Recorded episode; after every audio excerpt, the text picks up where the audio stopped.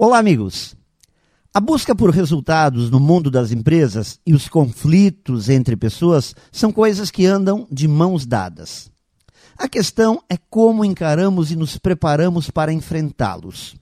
Podemos optar pela fuga dos conflitos, o que significa desistir dos resultados, ou administrá-los com inteligência e muita coragem, sabendo que fazem parte do jogo.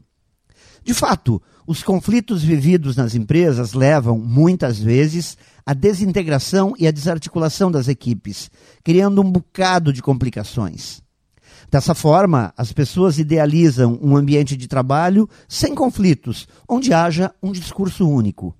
Quando não conseguem alcançar esse ideal, as pessoas com frequência se culpam e tendem a atribuir tal fracasso a problemas como imaturidade, falta de profissionalismo, perfil inadequado, entre outros.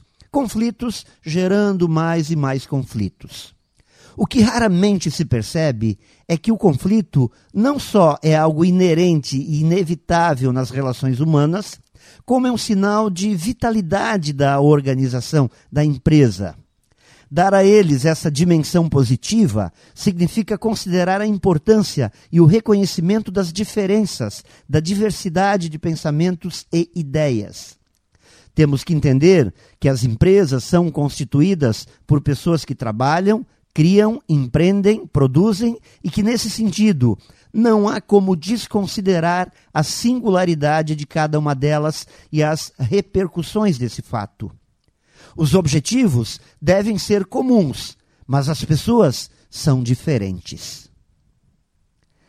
Pense nisso e saiba mais em profjair.com.br. Melhore sempre e tenha muito sucesso!